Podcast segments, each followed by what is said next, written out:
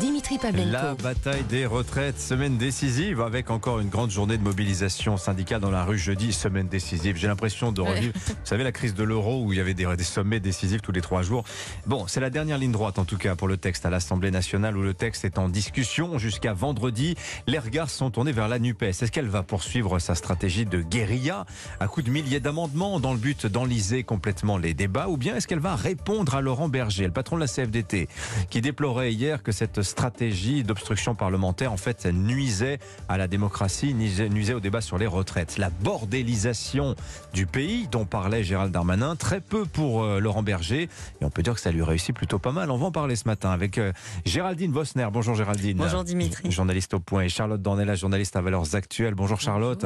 On va parler de Laurent Berger, mais d'abord sur euh, ce qui se passe à l'hémicycle. Charlotte, quel contraste avec le succès des manifestations? on voit bien que le but c'était d'élargir la mobilisation au-delà du cercle des habitués. Ça a plutôt bien fonctionné.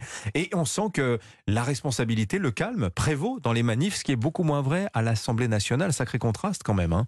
C'est vrai qu'il y a un contraste, et depuis le début, c'est-à-dire que dans le discours, on s'attendait beaucoup plus à des violences dans la rue. C'était euh, l'angoisse un peu de tout le monde à la veille des premières manifestations. Et les manifestations se répètent sans qu'il se passe, euh, hmm. sans qu'il y ait de débordement, quoi, globalement. Elles sont bien tenues, euh, ces manifestations, surtout vu l'ampleur qu'elles ont.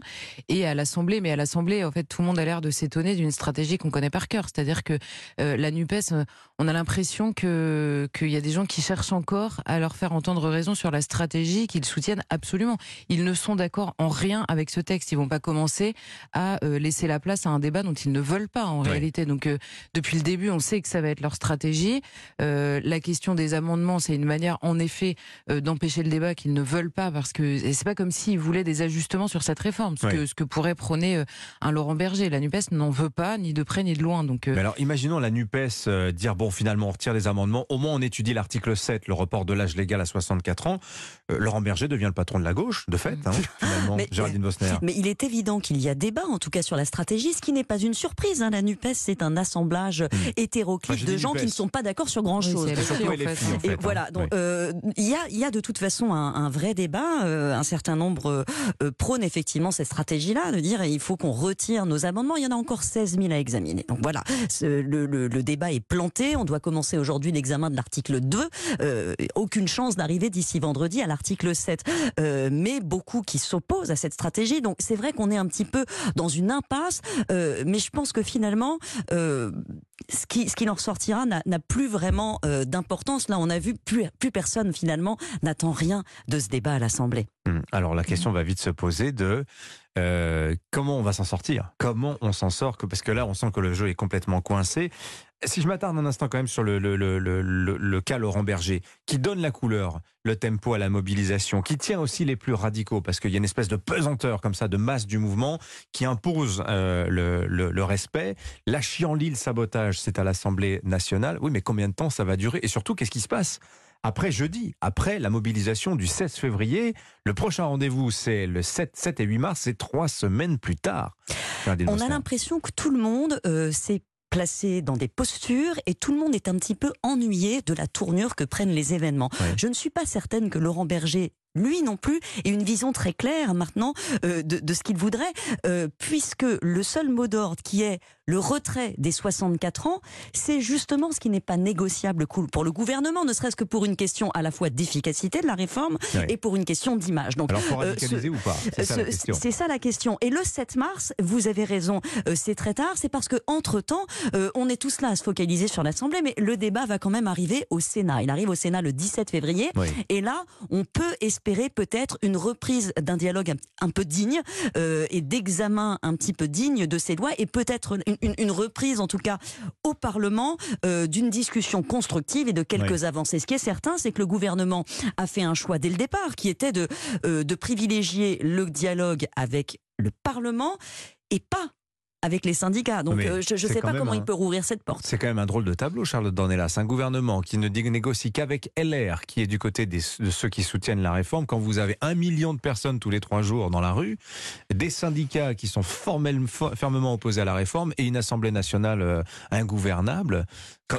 Combien, de temps ça dure tout ça? Bah, Je ne sais pas combien de temps ça va durer, mais, hein. mais, en fait, comme depuis le premier jour, on a à la fois dans l'opinion euh, les idées apparemment contradictoires, mais en effet qui peuvent se tenir de gens opposés à la réforme, mais qui savent qu'elle va passer. Mhm. Je pense que tout le monde attend ça en réalité, c'est-à-dire euh, chacun garde en effet euh, sa, sa, position ou sa posture, hein, je reprends le mot, et, et, en effet la, la, contestation se fait dans la rue avec l'idée sous-jacente d'une sorte de fatalisme total. Et en plus, vous avez un gouvernement Parce que c'est vrai dans les sondages, pardon, je rappelle, mais vous avez raison, le sondage Odoxa pour le Figaro vendredi nous le redisait, les Français pensent quand même que quoi qu'il arrive, le gouvernement est déterminé, lâchera pas l'affaire. Oui, mais surtout que le, point d'achoppement qui est celui de l'âge, euh, on a bien vu, euh, personne ne bougera d'un iota sur cette question. En tout cas, euh, à l'heure à l'heure où on parle, personne n'a eu l'air de le faire. Et même le gouvernement qui ne discute qu'avec LR, même au sein de LR, ça devient compliqué. On voit Bruno Retailleau qui explique qu'Aurélien Pradier pourra pas garder sa place s'il vote pas la réforme telle quelle, parce que si on change ça, si vous écoutez Aurélien Pradier, vous avez l'impression que euh, c'est absolument non négociable.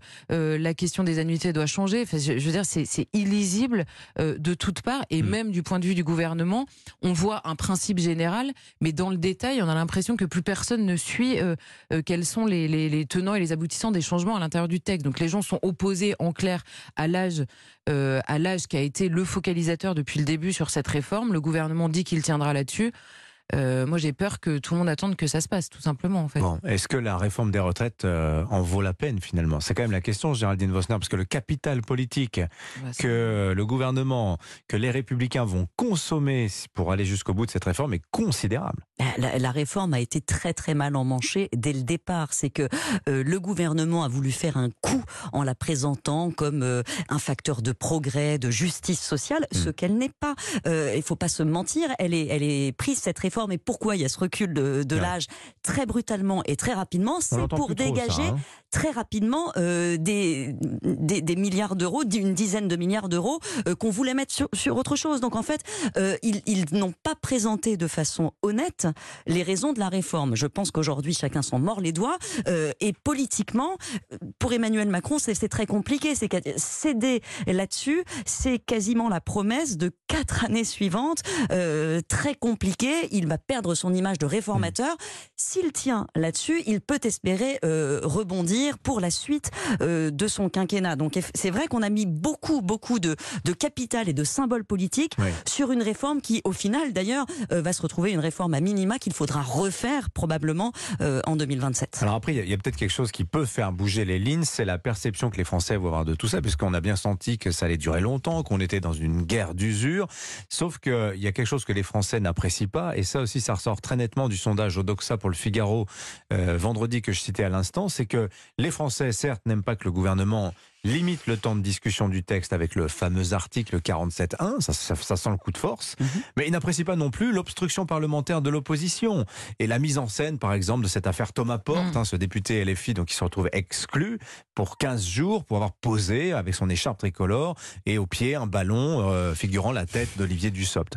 Voilà, il y a aussi ça qui se facteur. Les, les Français, globalement, n'aiment pas le désordre et on va voir comment ça évolue, mais ça peut, euh, ça peut être le game changer, pardonnez-moi pour l'anglicisme. Non, mais c'est vrai que l'alternative entre provocation et indignation du côté de la NUPES, euh, indignation tout court du côté du gouvernement et au milieu des gens dont on ne sait plus euh, ce qu'ils veulent ou ne veulent pas, c'est s'il fallait ajouter une pièce dans le l'absence le, totale de confiance ou en tout cas grandissante de confiance à l'égard de la classe politique, là c'est hmm. assez magnifique comme spectacle, ça c'est sûr.